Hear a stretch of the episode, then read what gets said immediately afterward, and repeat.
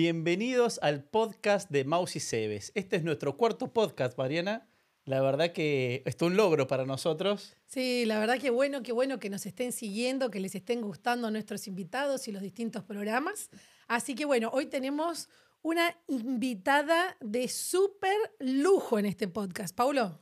Así que, ¿a quién tenemos, Mariana, hoy? Bueno, hoy les voy a tener que presentar, voy a hablar parte de su currículum nada más porque es una persona extremadamente talentosa y destacada dentro de la gastronomía y el periodismo. Pero no, no, pero no de, o sea, de un país muy importante que es Brasil. Claro, sí, sí, sí. Pero ahora lo que voy a hacer es, nosotros les vamos a hacer toda la presentación en castellano, pero la entrevista va a ser hecha en portugués, así que ustedes después van a poder apretar sobre la parte de subtítulos y van a ver toda la charla en eh, castellano escrito por abajo.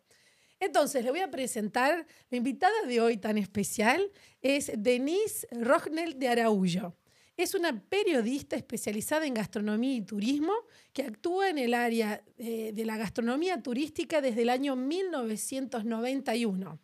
Ella es nacida en Porto Alegre, vive en Roraima hace 32 años, pero está en la región del Amazonas, en la región amazónica, hace 45 años, así que imagínense eh, digamos, todos los conocimientos que tiene. Fue la primera directora de turismo del estado de Roraima. Trabajó para Embratur en la subcomisión permanente de turismo de la Cámara de Diputados y en el clúster de turismo del Amazonas. Hace 12 años es columnista de gastronomía del diario Folia de Boa Vista con su columna semanal Letras Saborosas donde escribe sobre tendencias de la gastronomía, recetas, tiene un programa de video en la TV Foliage Boavista. También es propietaria de la empresa May y cocina letras saborosas, en donde hace eh, investigaciones, hace todo tipo de pesquisas, em, hace grabaciones y lleva grupos turísticos a este, hacer eh, conocimientos gastronómicos en distintas áreas. Además de ser periodista, también es formada en cocina y pastelería. ¿En dónde, Paulo? En Mausi Cebes, por en supuesto. Mausi Cebes. Ella vino hace más o menos, no sé, unos 20 años a la escuela de cocina a la Argentina a estudiar y desde años y años se dedica, obviamente, a, la investigación de ingredientes y de saberes de la cultura alimentaria indígena y amazónica es contratada también por el SEBRAE del Amazonas para participar de la primera expedición gastronómica indígena del Alto del Río Negro. Además, hace poco, desde hace más o menos un año, es presidente de la delegación del Brasil y miembro de la comisión organizadora del Science and Cooking World Congress de la Universidad de Barcelona. O sea, imagínense, es toda una eminencia en lo que es el área de gastronomía. Y además fue colaboradora y escritora de innúmeros libros y es invitada permanente para dar clases especiales, congresos y para hablar sobre la gastronomía del Amazonas y la gastronomía indígena. Bueno, sin más preámbulos, presentemos entonces a Denise. Denise, ¿cómo estás? ¿Nos, estás escuchando? Sí, sí, estoy escuchando. Muy bueno, Paulo. Voy a hablar en portugués entonces, si me permite. Sentite cómoda hablando en portugués. Yo te voy a seguir haciendo las preguntas en español, pero bienvenida a nuestro podcast. Muito, muito contente que eu estou de estar com vocês. Né? Afinal de contas, não seria uma cozinheira se não fosse o Instituto Mouse Sebes há 20 anos atrás. Muchas gracias. Não, mas você é uma pessoa, você é uma personalidade destacada mesmo dentro da, da gastronomia no Brasil. Porque não só você é uma jornalista fora de série, mas é, o teu passo pela gastronomia, com tuas pesquisas, é, com a transmissão do conhecimento, do teu conhecimento da cozinha indígena e amazônica para todo o Brasil e para o resto do mundo é impressionante, Denise. Não, mas é, mas é, é sério. Quando eu falo que é, eu sabia cozinhar, mas se eu não tivesse feito o curso com vocês, eu não saberia, não poderia estar fazendo o que estou fazendo agora. É, a pesquisa veio há, há uns 20 anos que eu comecei, já que eu vivo na Amazônia, a trabalhar então com esse lado das pesquisas. E há 12 anos que eu tenho um ingrediente que eu venho pesquisando muito e que foi é, responsável por eu ter estado ano passado na Universidade de Barcelona, que é o Tucupi. Aí conta pra gente o que é o tucupi, porque talvez muitos brasileiros conheçam o tucupi, mas no resto do mundo não é tão conhecido. O que é o tucupi? Então, é, por incrível que pareça, nem todo brasileiro conhece o tucupi. É uma coisa muito amazônica e originária dos indígenas. Ah, o tucupi, é, a gente tem dois tipos. O tucupi amarelo, que é o mais utilizado em quase toda a Amazônia, para pratos como pato no tucupi, o tacacá, os famosos pratos que a gente escuta quando se fala de Amazônia. Claro, claro. O tucupi é feito da mandioca brava, né? Ele é o sumo da mandioca brava que ele decanta, fermenta é, e depois ele tem, como ele tem um teor alto de ácido cianítrico, né? Que é venenoso, ele tem que ir para o fogo para retirar esse veneno e depois então ele é, é temperado. Os, os paraenses, que são os que mais utilizam esse tempero, o tucupi amarelo, eles falam que tem que ter alfavaca, chicória e cipó de alho, que é uma planta, tudo são plantas. Não, mas te ouvir é bem interessante, né? Porque você vem contando de algumas outras coisas que a gente nunca ouviu falar, né? né então, aí, aí por exemplo, é, ano passado eu falei, como é que eu vou falar isso na Espanha? Hum, é, como é que eu vou contar isso? Então, para quem tiver curiosidade, é, depois a Mariana deixa aí um link sobre os tucupis, a forma como os indígenas retiram. E aí está no YouTube, aí pode colocar em espanhol, em inglês, tá? a forma como quiser a legenda. Porque aí você vai entender, porque você vai ver. Porque eu falando assim rapidamente, a pessoa pode não se atentar. Mas é, a mandioca para o Brasil, ela, ela é chamada de mãe, né? A, a, a, a raiz mãe de todo o país. Por quê? Porque a gente tira mais de 22 produtos Uau, 22 é, da mandioca. produtos? Impressionante. É, muito mais até, é mais, é mais até, né? Se você for contar. O que a gente é conhecido por todos é a farinha. A farinha que faz a farofa, vamos dizer assim. Sim. Você tem a farinha fina, a farinha grossa, a farinha d'água de norte a sul do Brasil. Depois você tem o que a gente chama de polvilho, o amido. O amido da mandioca, não é um amido de milho, o amido da mandioca, que é o polvilho. Aí ele tem o doce. En, Argen en, Argen en, Argentina usamos mucho el almidón de mandioca para hacer el chipá, que en Brasil es el pão de queijo, ¿no? Este, pero los otros, Exactamente. los otros usos que ustedes le dan, quizás en Argentina no, no, no es tan común que le demos. Não, então, é, hoje, é, para nós na, na, na Amazônia, nós chamamos de goma de tapioca. Não é polvilho, mas é o mesmo produto. E hoje ele é usado dentro da ciência da culinária, que agora a gente está falando muito sobre isso, como um espessor para, para, para utilizar para, por exemplo, alimentos que não podem ser sólidos para pessoas que não conseguem engolir. Então, você coloca para espessar, sem que haja nenhum tipo de fator que mude o paladar, a tapioca, o polvilho, a goma. Então, quer dizer, é um produto também que já está indo já para a Europa já estão utilizando mais. Né? Então aí tem, aí nós viemos com tucupi amarelo, tucupi negro, nós viemos com beiju, beiju é chamado pão do índio, porque são bolachas grandes feitas com a mandioca brava também. Aí nós vemos, olha, só aí eu já falei 10 produtos. né? É impressionante.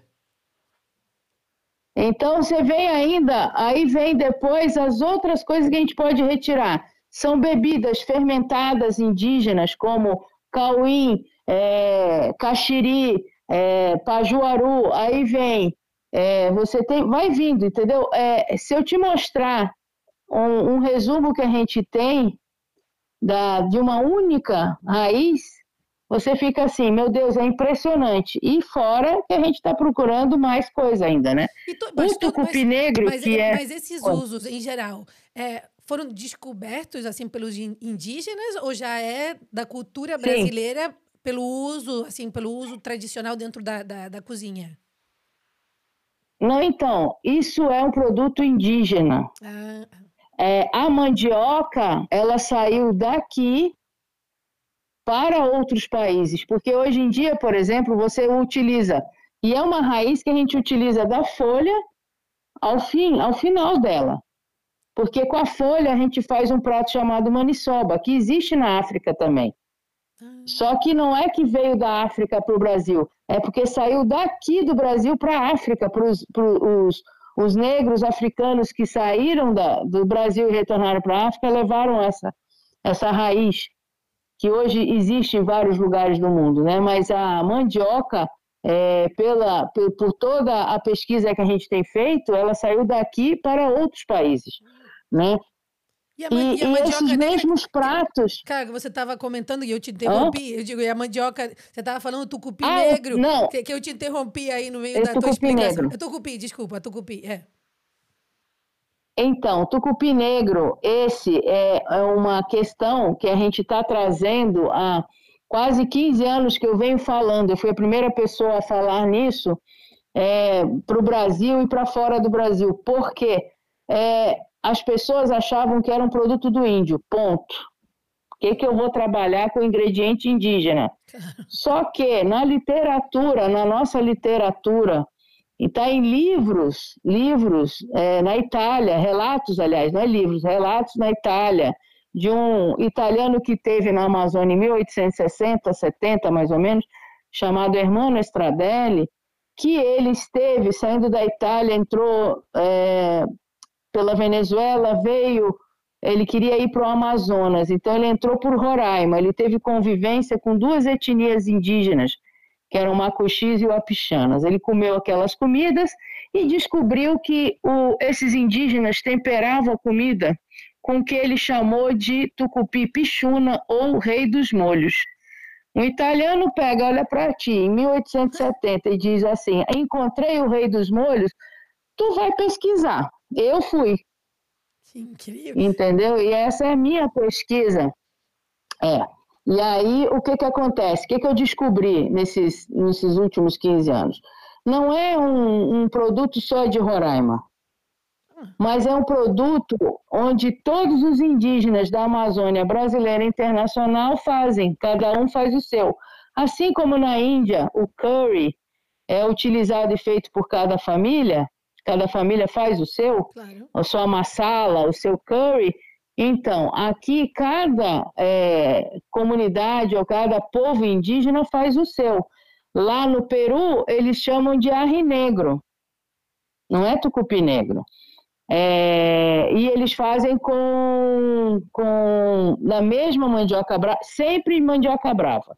E você fala Essa que, aí que a gente tem que, ter sempre em mente. Como molho, porque é, usam como molho para acompanhar peixes, para acompanhar outras coisas, ou é usado sozinho, assim, de maneira natural? Como, como, como é o uso não, do, do, não, do eles, tucupi negro? Eles, eles, eles não, o, o, italiano chamou de rei dos molhos. Claro, por isso né? que eu não dava. Porque ele achava que era é, então, ele achava que era um molho, mas na realidade eles usavam para duas coisas como conservante de comida, porque não existia geladeira, hum.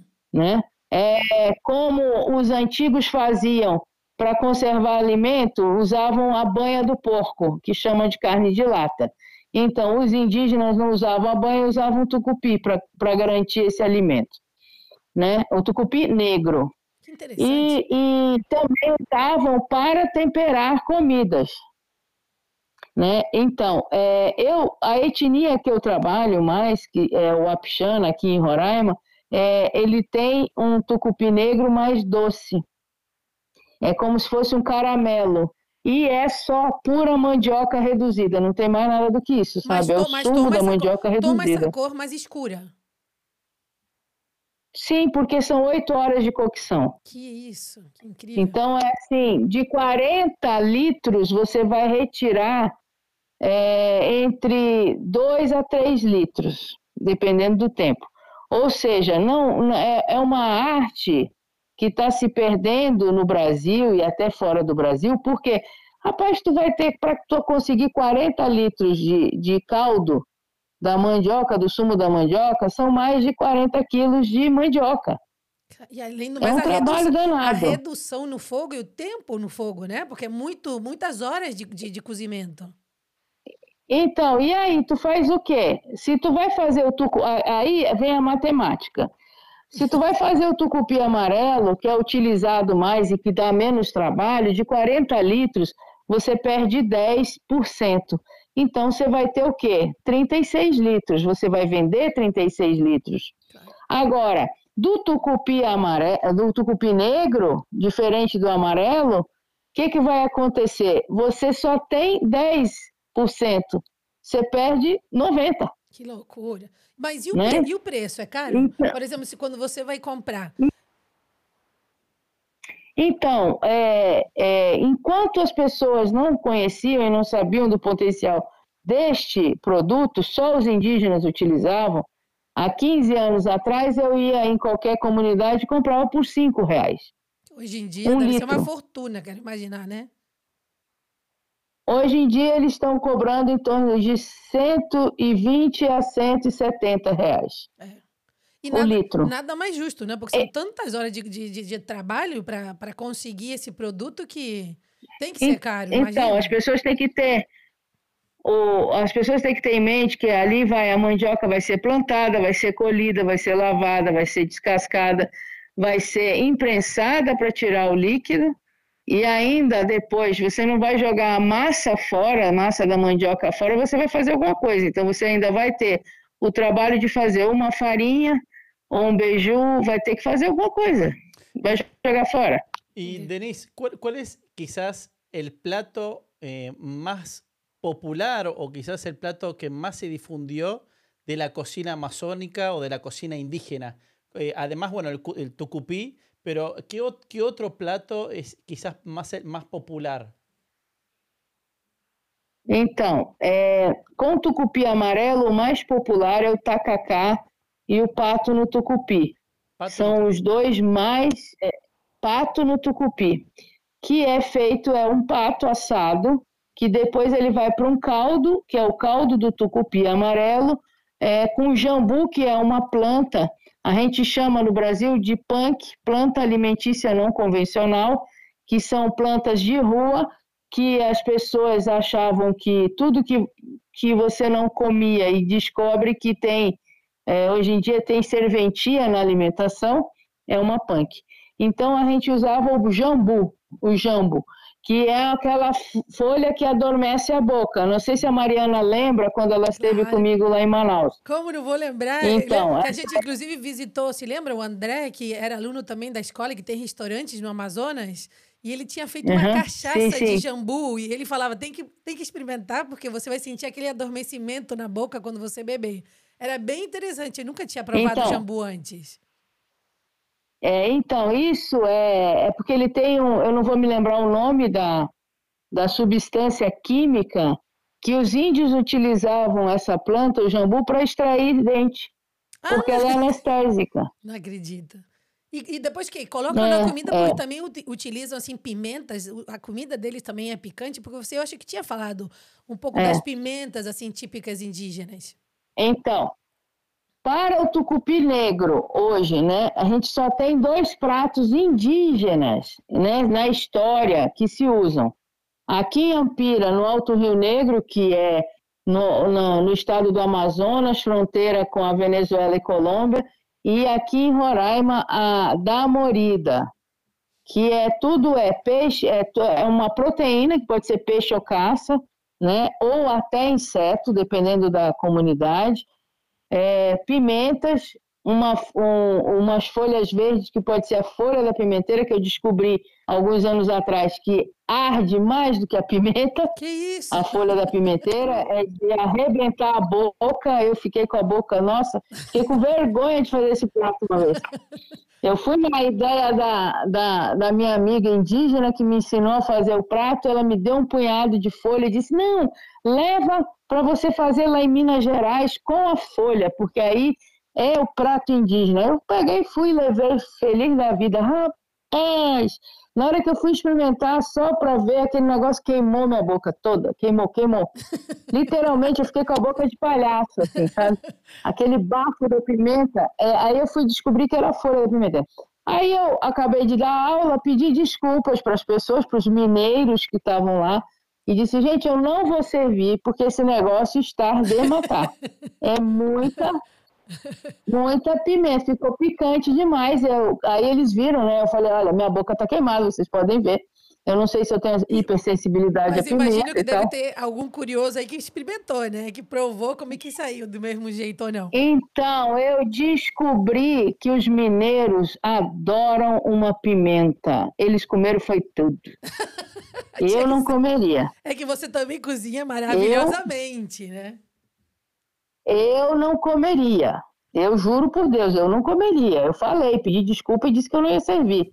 Mas um foi lá, experimentou e disse: Não, tá ótimo. O outro foi lá: Não, tá bom.